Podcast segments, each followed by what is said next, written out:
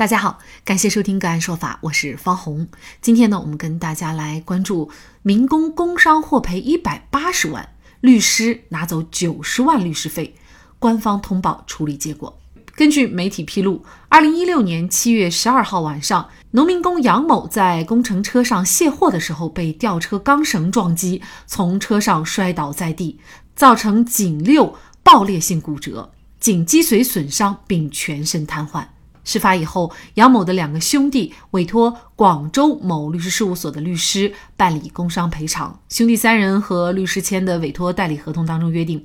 前期律师办案的费用由律师事务所自行垫付。如果用工单位赔杨某八十到九十万之间，那么按百分之五给律师事务所提成做律师费。赔偿额在九十五万以内的，杨某一方则按四万五千元付费给律所；如果赔偿额在九十万以上，那么杨某一方只收九十万，剩下多要来的赔偿费就全部归律所。那么就在去年的九月六号，杨某和用人单位签订了赔偿协议书，获得一次性赔偿款一百八十万元。根据此前的协议，杨某只收九十万。剩下的九十万律所拿走。事实上，杨某三兄弟对此也没有明显的异议。但是有人不干了。出事以后，杨某的妻子王某当时一直在医院照顾他。两人分手以后，赔偿款才要回来。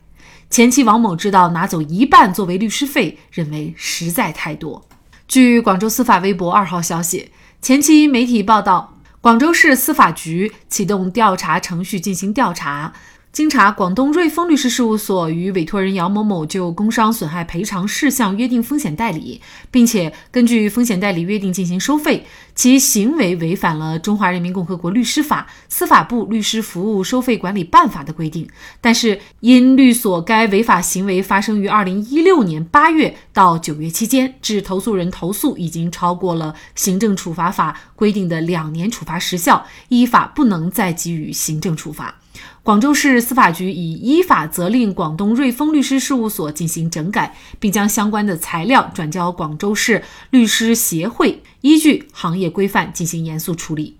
那么，农民工获赔一百八十万，律师拿走了九十万，这合理吗？就这相关的法律问题，今天呢，我们就邀请上海九泽律师事务所主任郑斐戈律师和我们一起来聊一下。郑律师您好，你好，嗯，非常感谢郑律师哈。那么这个案件呢，如果是根据法律的规定，杨某他应该获得的赔偿是哪些呢？这个赔偿的数额在律师接案的时候，呃，是不是就已经可以确定了呢？这个工伤的案件，这类案件它的一个赔付的一个项目呢，有包括很多项目，基本上有包含哪些呢？就是治疗费、医疗费、住院伙食补助费。交通费、食宿费、康复治疗费，还有辅助器具费，包括误工的一个减少的收入，还有护理费。那么，如果说构成伤残的话，那么还有一次性的伤残补助金，啊，一次性伤残就业补助金和医疗补助金。如果说死亡的话，那么还有丧葬的一个丧葬费，以及供养亲属的抚恤金的一次性工亡补助金。那么这些项目呢，是工伤案件所有的一个。赔偿的一个项目啊，那么第二个赔偿的数额在律师接案的时候是不是可以确定？那么一般情况下是没办法去进行一个具体的确定的，因为这类案件它的一个赔偿的一个金额的话或者数额的话，确定的一个要有几个前提，就第一个就是说身体受到伤害之后，它有个治疗的过程，要治疗结束之后，这是第一个前提。第二个，如果说构成伤残的话，它还要经过一个那个。伤残鉴定，那么工伤保险条例下的工伤案件，它有一个工伤认定的一个过程序。工伤认定之后，那它还有一个劳动能力的一个鉴定的一个程序。这个程序完了之后，才能确定就赔偿的数额。那么实际上就是说，通俗讲就是说，跟那个伤残的一个评级，那么是有直接的一个关联的。所以说，赔偿的数额在一般在实务当中，律师在这类案件接的时候是很难是确定的，除非就是说。在律师在接案的时候，他的伤残等级鉴定的一个结果已经出来了啊，基本上才可以确定的。也就是说，对于伤者杨某来说，他的这个伤残等级鉴定的这个最后的结果，他可能直接决定他最后得到的赔偿的数额，而且这个数额它的差距还是比较大的，就是可能一级伤残和二级伤残之间的差额也可能会达到几十万这样的一个差额，是吗？当然，就是说伤残等级的一个不同的话，是跟那个赔偿的数额是有很大的差距的。一般来讲，伤残等级不管是工伤的劳动能力鉴定，它基本上都是十级，伤残等级越高，赔偿的金额就越高啊。那么显然。这一系列的索赔，包括刚才您所说的这些项目，如果没有专业律师的介入，事实上，作为我们普通人来说，我们是很难去了解或者计算我们到底应该索赔多少的。在实际的这个操作当中啊，工伤赔偿的案件呢，据很多的这个专家也说，办理的程序是非常繁琐的啊。比如说一个工伤认定的案件，可能官司打到两三年都是非常正常的。那么还有一部分人呢，就会觉得说，律师的这些补偿费用。用呢也都是呃农民工的血汗钱，那么律师收费呢应当局限在一个合理的范围内，也不能过高。但是呢，还有一部分人会觉得呢，因为很多农民工呢，他希望能够尽快解决眼前的困难，而且呢想尽快拿到钱，包括呃后续的一系列的这个无论是律师费啊啊鉴定费等等，可能呢他们也拿不出这部分钱。那律所呢，他也承担了一定的这个成本，而且呢这个合同上呢又是白纸黑字，大家约定好的你。情我愿的，最后呢，律师收了九十万的律师费。您觉得这个到底是合不合法、合不合理呢？首先来讲，就是说工伤案件，包括广义上的一个就是人身损害这类案件，它的程序确实是十分繁琐，也就是说办案的周期是很长的啊。就是说伤者拿到赔偿的一个时间是跨度是很很长的啊。那么律师在这个过程当中付出的一个精力或者说时间也是蛮多的啊，这是一个案件类型决定的一个客观事实、客观情况啊。那么具体到本案当中，就是说这个收取九十万的律师费合不合理、合不合法？那么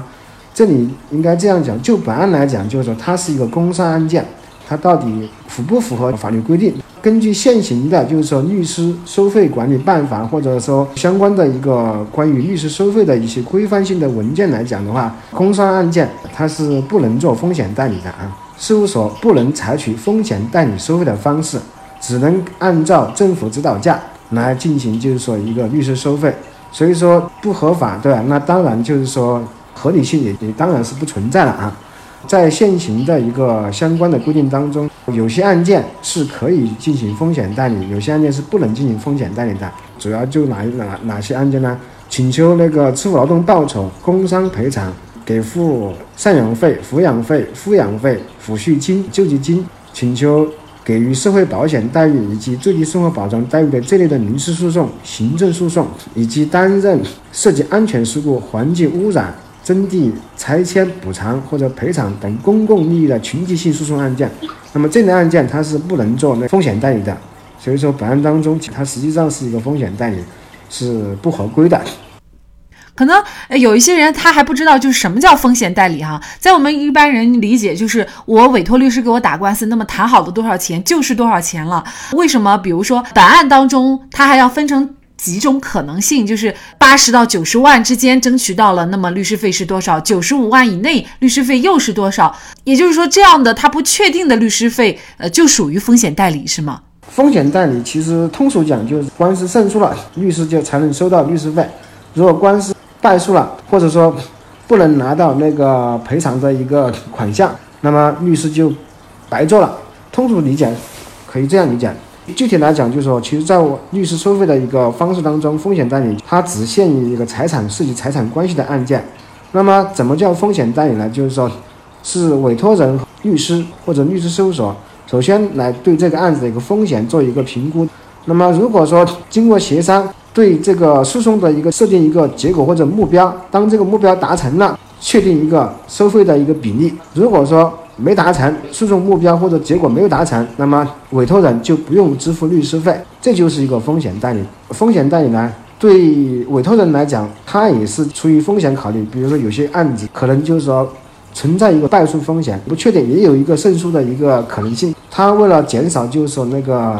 诉讼成本，他可以。采取这个风险代理。那么对律所来讲，律师来讲，如果说他做成了，对吧？这个案子，那么他收取的一个律师费比常规的一个收费肯定要高很多，他的收益也获得很多。这种风险代理呢，对双方来讲，可能就是说都有一个利弊的啊。要不要做风险代理，实际上还是要根据具体的案子情况去做一个评估的啊。那么对委托人来讲，不是有些案子是一定胜诉的案件，他做风险代理肯定他也不不会情愿的。那么对律师来讲，这个案子明显就是是一定是败诉的，那么他也不可能去做风险代理。做风险代理的话，实际上双方还是有一个协商的过程的，对风险有一个评估的过程的。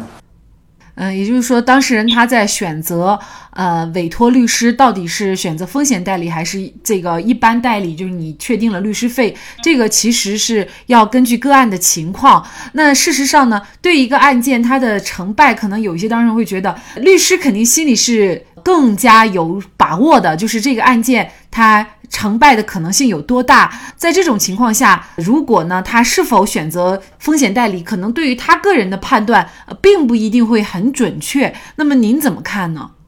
对这个风险判断，当然委托人来讲，肯定没有律师的一个判断专业性强。如果作为委托人来讲，在做风险代理，要不要去选择风险代理的方式的话，可以多去咨询律师，就是说对风险的一个评估的，对证据的一个完善程度，段？去做，对吧？那么这样可能就是说会对风险的一个把控性啊，或者说把握的一个精准度会会高一些。要不要做风险代理，还是要看个案的情况。比如说我们讲一个合同纠纷及追偿一个货款的问题，做风险代理，那么最终那个官司败诉了，或者说胜诉了，但是执行不到钱，突然他可能就他没有一个律师费的支出，这样子他的成本就减少了很多。否则的话，如果说这种情况你采取一般固定的收费代理的话，付了三万五万的律师费，但是最终来讲是没有拿回拿回钱的啊，那实际上这是也是当事人一个损失，对吧？律师来讲，就是说实务当中也有出现这个案子实际上是白做了，所以说风险代理其实对双方来讲是一个风险共担。对于委托人来讲，如果说诉讼目标达成了，支付的律师费会更高，对对律师来讲，如果说那个案子诉讼结果没达成，你可能面临就是说白做的一个案子的一个风险。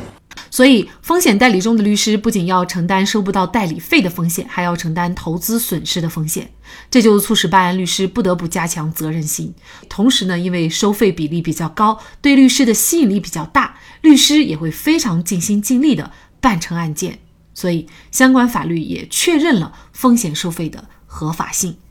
当然，是否选择风险代理，还要因人因案而异。